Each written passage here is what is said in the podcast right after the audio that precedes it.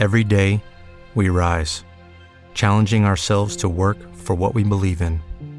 At U.S. Border Patrol, protecting our borders is more than a job, it's a calling. Agents answer the call, working together to keep our country and communities safe. If you're ready for a new mission, join U.S. Border Patrol and go beyond. Learn more at cbp.gov/careers.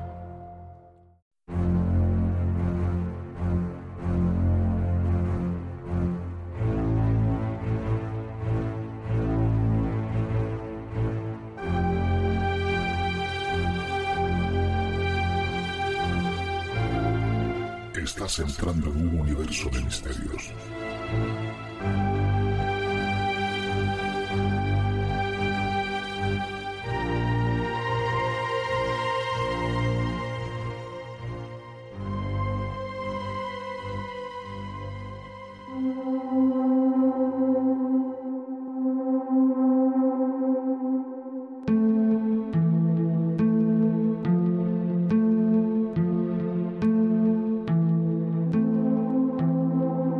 Estimados amigos de Universo de Misterios, como os advertí, aquí estoy de nuevo con la intención de perpetrar un análisis sin duda incorrecto sobre el informe que la Fuerza Aérea Argentina llevó a cabo a través de la Comisión de Estudio de Fenómenos Aeroespaciales, entidad a la que en adelante me referiré por sus siglas CEFAE.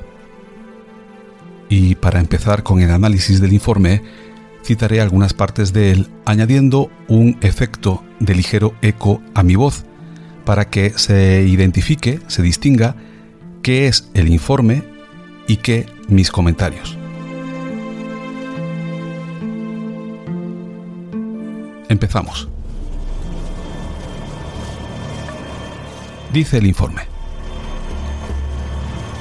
La noche del 31 de julio de 1995, entre las 20 y las 21 horas, hora local UTC-3, dos aeronaves procedentes de Buenos Aires, un Boeing 727 de Aerolíneas Argentinas, vuelo número ARG 674, y un Piper PA-31T Cheyenne de Gendarmería Nacional, vuelo y matrícula GN 705, convergían con diferencia de algunos minutos hacia el mismo aeropuerto de destino, en la ciudad de San Carlos de Bariloche.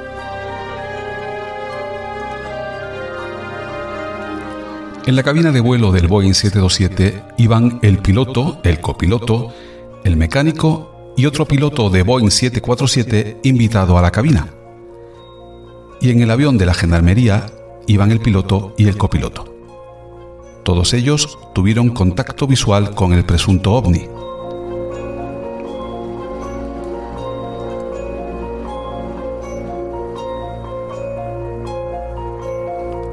Hay que decir que en el informe se dan los nombres y apellidos de todos ellos. También el texto del documento dice así, presunto ovni, cuando en realidad, sin duda alguna en aquel momento, para todas esas personas se trató de un ovni, es decir, un objeto volador no identificado. No entiendo por qué le anteponen lo de presunto. Pero sigamos.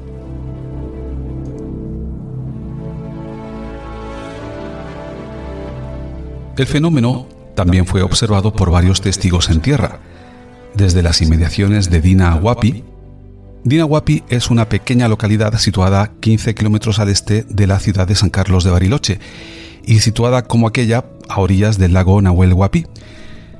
Es, digamos que estaría la ciudad a orillas del lago hacia el este, es decir, si tú miras el mapa, si miráis el mapa hacia la derecha, estaría a unos 12 kilómetros de la ciudad, estaría el aeropuerto de San Carlos de Bariloche, y luego un poquito más allá, a 15 kilómetros de la ciudad, esta pequeña localidad de, de Dinahuapi.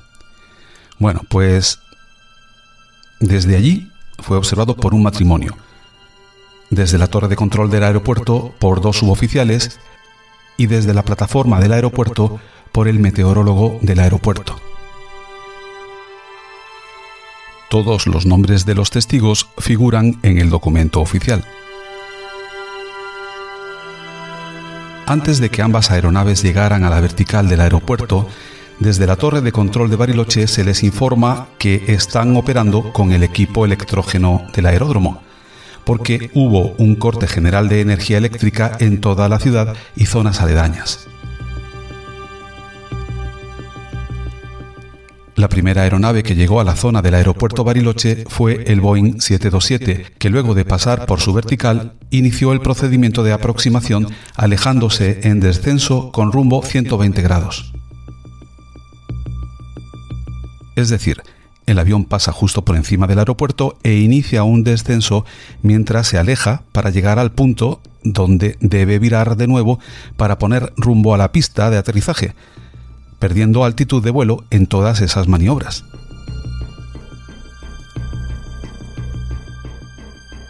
Durante ese tramo de alejamiento, su tripulación observa por primera vez una luz en el horizonte a las 11 de su posición, unos 30 grados hacia la izquierda de su rumbo, informando por radio a la torre de control, Ahí está, a las 11.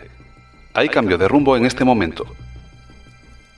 Es decir, la luz se movió hacia su derecha según testimonio personal de Carlos Atilio Dortona, copiloto del Boeing 727.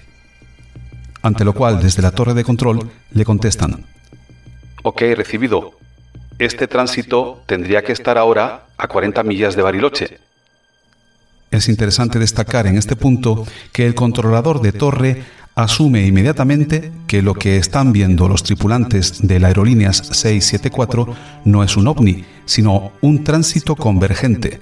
Y esto es así porque él sabe que justamente desde ese mismo sector se estaba aproximando la aeronave Piper Cheyenne GN 705 de Gendarmería Nacional.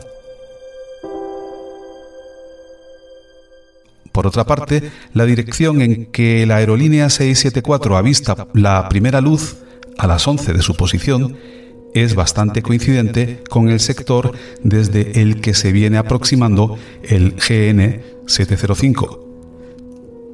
Tránsito este del que ni los tripulantes de la aerolíneas ni el controlador de torre imaginaban poder encontrarse tan próximo. ¿Te está gustando este episodio? Hazte fan desde el botón Apoyar del podcast de Nivos. Elige tu aportación y podrás escuchar este y el resto de sus episodios extra. Además, ayudarás a su productor a seguir creando contenido con la misma pasión y dedicación.